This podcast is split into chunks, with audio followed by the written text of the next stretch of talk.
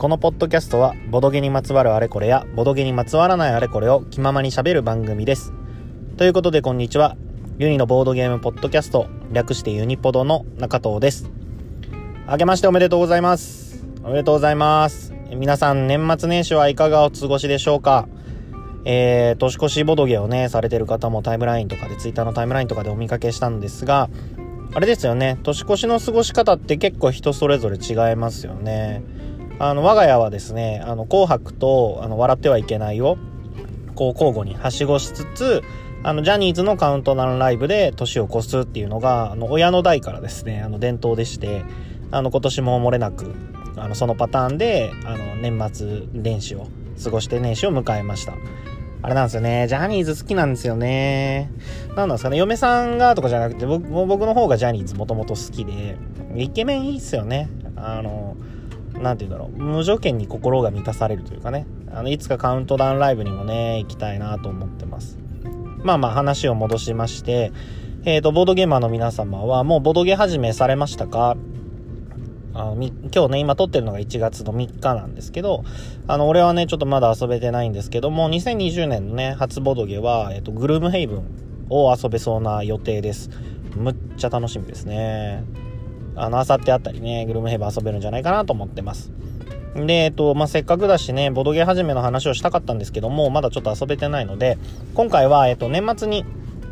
あの、ボドゲ納めとして遊んだ新作の、えっ、と、In the Hall of the Mountain King っていうタイトルの In the Hall of the Mountain King ですね。っていう作品を紹介したいなと思ってます。ちょっとね、タイトルが長すぎるんで、えっと、同じタイトルのね、クラシック曲がありまして、それが、えっと、山の魔王の宮殿にて、という風に和訳されているので、まあ、山の魔王っていうね、山の魔王っていう略し方をしようと思います。とここまでは一応原稿パラーと書いたんですけど、ここからないんでちょっといろいろ見ながら喋ろうと思います。えっ、ー、とですね、本作の山の魔王はですね、2019年の12月のほんと末ですね、クリスマス後ぐらいに、え、ー、と、届いたキックスターターが初にな、キックスターター初になってる、えっ、ー、と、新作のボードゲームですね。えっ、と、デザイナーさんがですね、ジェイ・コミアさんと、グレイム・ジャンさんかなちょっと名前の読み方がわかんないですけど、えっ、と、ジェイさんっていう方は、えっ、と、ちょっと今見てみると、有名どころだとアクロティリですね。日本語版も発売されたかと思うんですけど、アクロティリのデザイナーさんですね。もう一人の方はちょっとあんまり僕の知ってるゲームがなかったんですけど、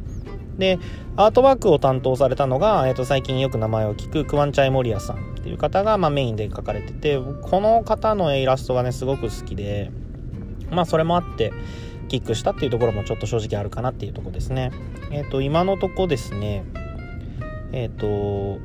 レートというか、レーティングが179人投票されてて、えーと、BGG のランキングで8.3ですね。なかなか評価いいんじゃないかなと。で、まあでも投票数が少ないですからね。で、ウェイトが、えーと、3.6なので、まあ、やや重めかなっていうところかと思います。えっ、ー、と、プレイヤーは1から5人まで遊べます。ソロでも遊べます。で、5人まで遊べて、一応今のところベストは4人って言われてますね。プレイ時間は75から90分の、まあまあ、やや重めの中量級っていうところですかね。前回はそんな時もインスト込みで2時間ぐらいだったかなっていうところです。で、えっ、ー、と、まあ、どんなゲームなのかっていうと、うーん、なんて言ったらいいのかな、タイルを配置しながら、こう、自分のトンネルを掘っていくみたいな感じですね。共通の大きい正方形のマップに、こう、トンネルが、えっ、ー、と、トンネルの形を、トンネルの形をしたというかしない、L 字とか十字とか、十字はないかな。まあ、なんかいろんな形をしたタイルがあって、それを置いていきながら、えー、自分のトンネルを掘っていくと。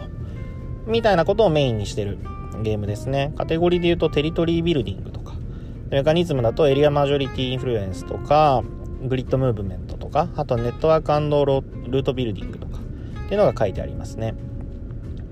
で、まあ、フレーバーなんですけど、えっ、ー、と、もともと、ま、僕らは、えっ、ー、と、なんだっけな、トロールになるんですよ。僕らトロールになるんですけど、もともと住んでた山が、えっ、ー、と、ノームによって、あの、追い出されちゃうんですよね。もう何、何世代も前に追い出されちゃうんですけど、その山が、まあ、地震なのか噴火なのかちょっとわからないんですけど、まあ、崩れてしまったと。それでノームたちがいなくなったんですよね。これはいいタイミングだということで、えー、トロールの僕らはその山に戻りましょうっていうような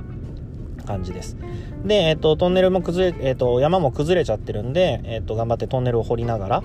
ていうんですけどトンネルその山の中にまあ、あの自分たちトロールが信仰している神を模したようなこう彫像ですね。まあ像ですね。彫られた像があるんですけどそれを掘り出してそれをあるべきところに返したりとかこう祭壇に祀ったりとかをして、まあ、勝利点を得ていくと。でそうやって一番その復興に貢献をした人っていう人がそのトロールの王様と、まあ、山の魔王になるっていうような感じのゲームですね。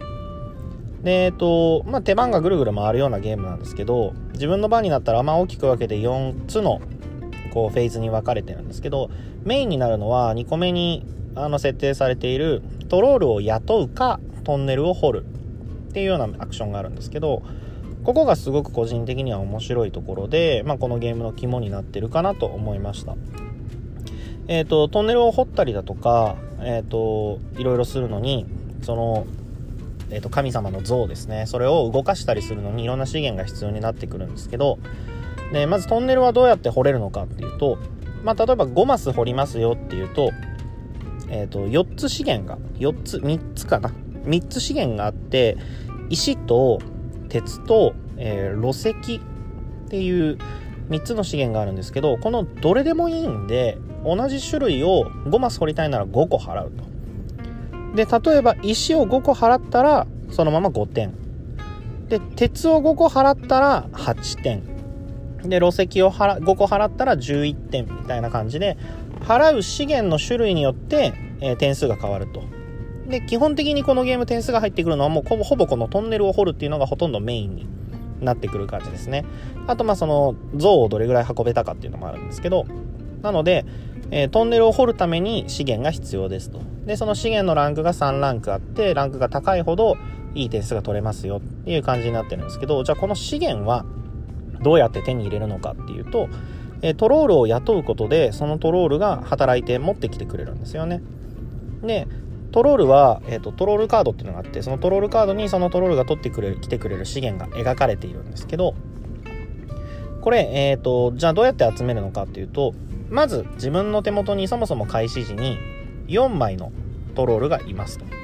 で、こいつらが初期資源をくれるんですけど、この4枚のトロールの上に、どんどん4枚の上に3枚、その3枚の上に2枚、で、最後1枚というふうに、こう、ピラミッドですね。4、3、2、1ってなるように、ピラミッドを、トロールのピラミッドを作っていくんですけど、まあ、共通の場に、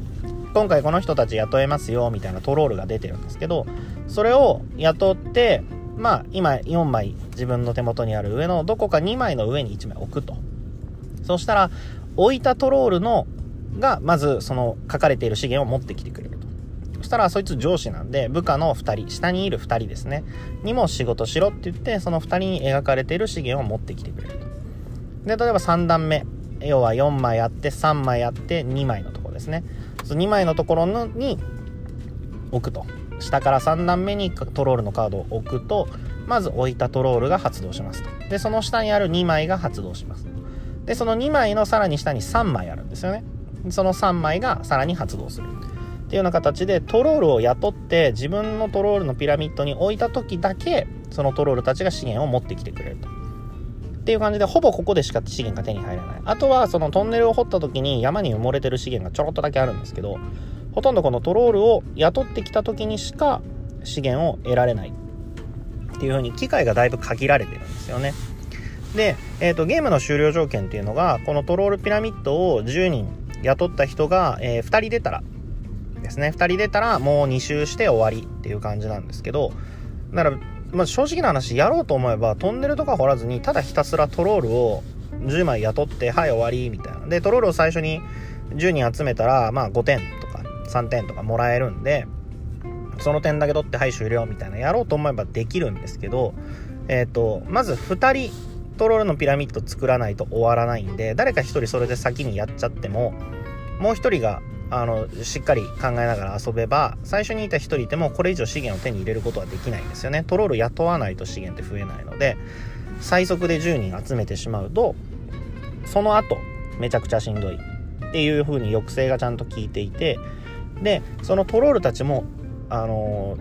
新しいトロールを雇ってじゃあ仕事してきて資源取ってきてって言ってももうすでに持っているそのトロールがもうすでに今所持している資源っていうのは持ってこないんですよ。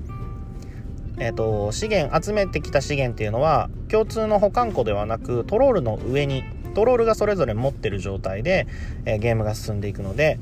そのトロールたちの上に乗っかっている資源を消費してから、えー、新しいトロールを雇用してその資源を取りに行ってもらわないとまあ要はもったいないんですよね。あのもうすでに持ってるから取ってきませんって言って本当は持ってきてくれるはずの資源を無駄にしちゃうっていうのがあるのでなのでこう遊んでるともう勝手にうまく切りがよく消費してから資源を消費しきってからトロールを雇用したいとで消費しきるためにはトンネルを掘らなきゃいけないっていう風にこううまいことバランスが取れてるのが遊んでてあなかなか面白いなと思ったところでしたね。うまくできてんなと思いました。でそのトンネルなんですけど、まあ、よくあるのがなんかトンネルの大きさでとかその置けたマスの数でマジョリティとかっていう感じがあるかなと思うんですけどそういうのは一切なくてでしかもそのトンネルっていうのも他人とは必ず接続できないようにしなければならない。えーと、接続っていうのは辺でつながることを接続っていうんですけど必ず自分のトンネルは自分のものだけになるようにしか置けないのでまああの陣取りではないんですけどあのあそこに置かれると邪魔だなっていう場所に先に置け置くとかそういったこともやろうと思えばできるような感じですね。最後の方になるとあのまあエリアがいろいろ分かれててあのその像がどこにあるかっていうので点数がちょっと変わるんですけど後のほど紹介しますね。その点数が高いエリアっていうのはすごくちっちゃいエリアなので早めに取っておくとこう邪魔をされにくいとかっていうのがあったりもするのでそういうなんだろうな資源を集めるっていうことの早くトロいいトロールをが出てきたらすぐ取りたいんですけど今取ってしまうともう手元に資源があるからちょっと無駄になっちゃうっていうジレンマを感じつつかといって、えーと、じゃあ資源を使おうと思うと、えー、トンネルを掘らなきゃならない。でトンネルを掘るのにも、えー、低い資源よりも高い資源で掘った方が点数が高いからどういうふうにうまくこう変換をしていくかみたいなのが悩ましいような感じのゲームでしたね。で、えっ、ー、と、まあ、主な得点要素は先ほども言った通り、このトンネルを掘っていくことがメインになるんですけど、もう一つの要素として、そのトンネルの中に、山の中に埋もれている、えー、彫像ですね。その彫像を、え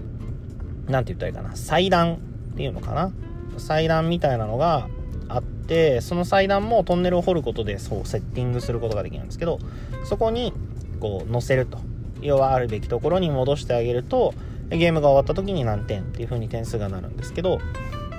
山が大きく分けて、1、2、3、4、5、5層になってるんですよね。一番まあ低いところ、山の一番低いところは、えー、グレー、グレーというか濃い灰色ですね。で、2層目が灰色、3層目が赤、4層目がオレンジ、5層目が黄色みたいな風に色分けされてるんですけど、各層に対して、えー、それぞれ置ける像っていうのは3種類あるんですけど、1種類ずつなんですよ。なので、一番下の濃いグレーのエリアには、えー、火の像は1種類しか1個しか置けないし氷の像も1個しか置けないし、えー、月の像っていうのも1個しか置けない。要はそのエリアには3つしか置かれないんですよね。でその上の層にも、えー、ま3つしか置かれないしっていう風に制限がかかっていて。でかつ、えー、ゲーム終了時にそこの像どこに置いてあるかっていうので点数になるんですけど高いところに行けば行くほど一番低いところよりも一番高い黄色いところで置くと黄色いところに最後その像があると10点入るんですよ。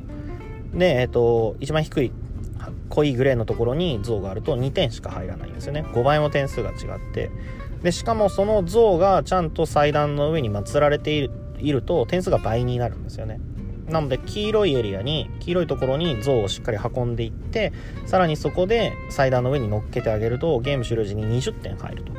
これ20点って結構でかいんですよね。あのトンネルって1回で掘れるマックスの量が5マスしかないんですけど5マスのトンネルを一番ランクの高い、えー、路石っていうので掘ったとしても11点しか入らないんですよね。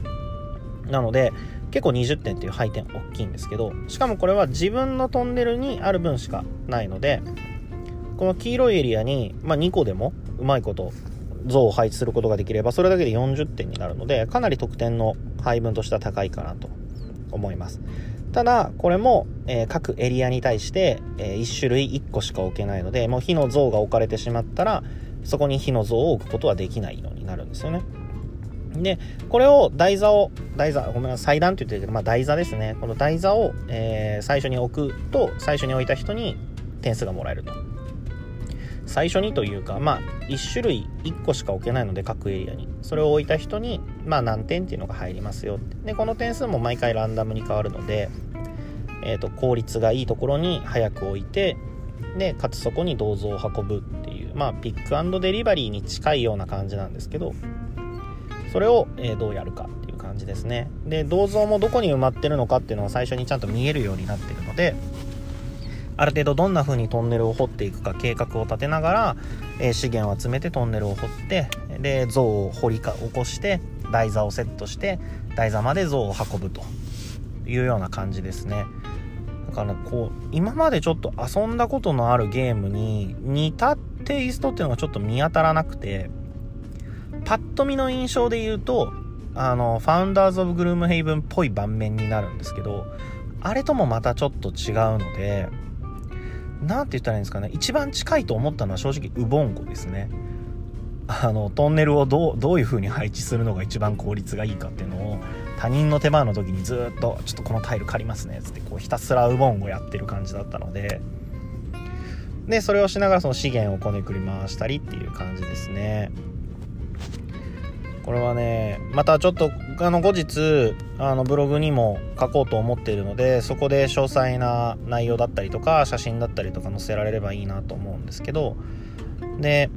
あとですね面白かったのがトンネルって基本的にこう1マスの道になってるんですよね。置けるタイルっていうのが1マスの L 字だったりとかこうテトリスのあの S とか5とかみたいなちょっと形をしたタイルだったりみたいなのがメインでそんなに太い幅のはないんですけどこう 3×3 マスのトンネルの道とかを掘れるとそこを大ホールにしますって言って上からこうホールタイル大ホールタイルっていうのをボーンと載せることができるんですよ。でそれを置くともうそもそもそれを作ったっていうことで何点ってもらえたりとかでさらにそこに銅像を配置する彫像を配置すると、えー、ボーナスで何点みたいなのがあったりするんですけどゲーム始まる時はこれ置けないですよねみたいな。話をしてたんですよ。こんなに大きいトンネル掘ってる場合じゃないですよねみたいな話をしてたんですけど意外とゲーム中盤ぐらいになってくると逆にその大ホールの奪い合いになるというかあの人も作れそうだからちょっと早めにこっちで作っとかないととかそういう何て言うんだろうなちょっとしたこう絡みみたいなのもあったりしてあのルール読んだだけだとちょっと予想外の展開になりましたね。でプレイングの方針というか僕が今回遊んだ時は、まあ、ひたすらトンネルを掘るっていう風にしてみたんですけどでまあそれが結局他の人よりも掘ってる数が多かったんで純粋に素点が高くなって勝てたんですけどえっ、と1人はですねスペルカードっていう呪文カードですね。あのあ一つ特別なルーンっていうアイテムがあるんですけどそのルーンを使うと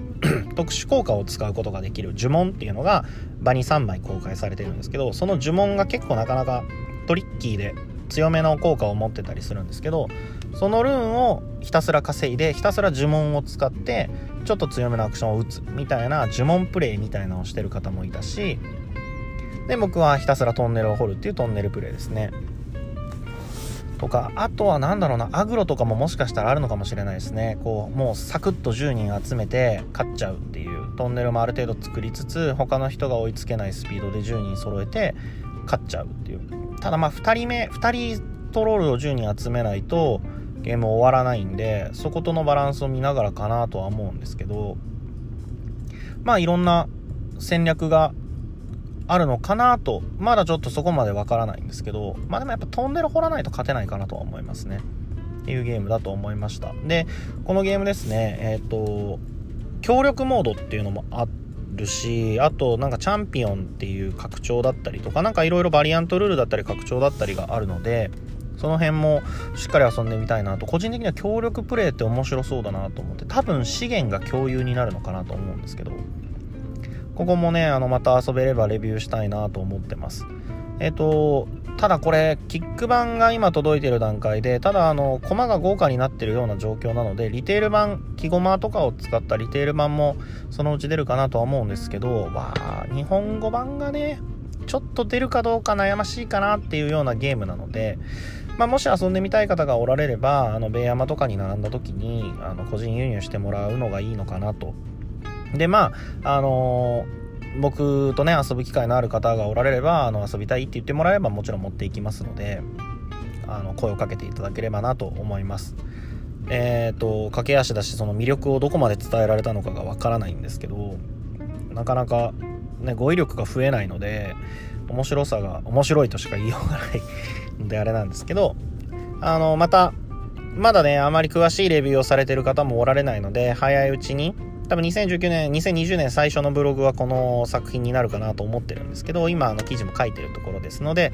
あのぜひそちらもね、見ていただければなと思います。えー、すみません、駆け足で雑多な紹介にはなりましたが、えー、In the Hall of the Mountain King、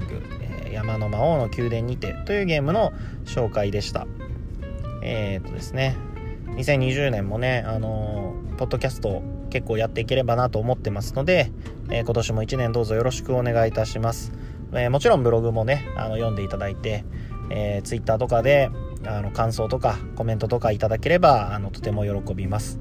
どうぞ2020年もあの中藤をよろしくお願いいたします。ということで、えー、今日はこの辺で終わろうと思います。また次回もぜひ聴いていただければ幸いです。それでは。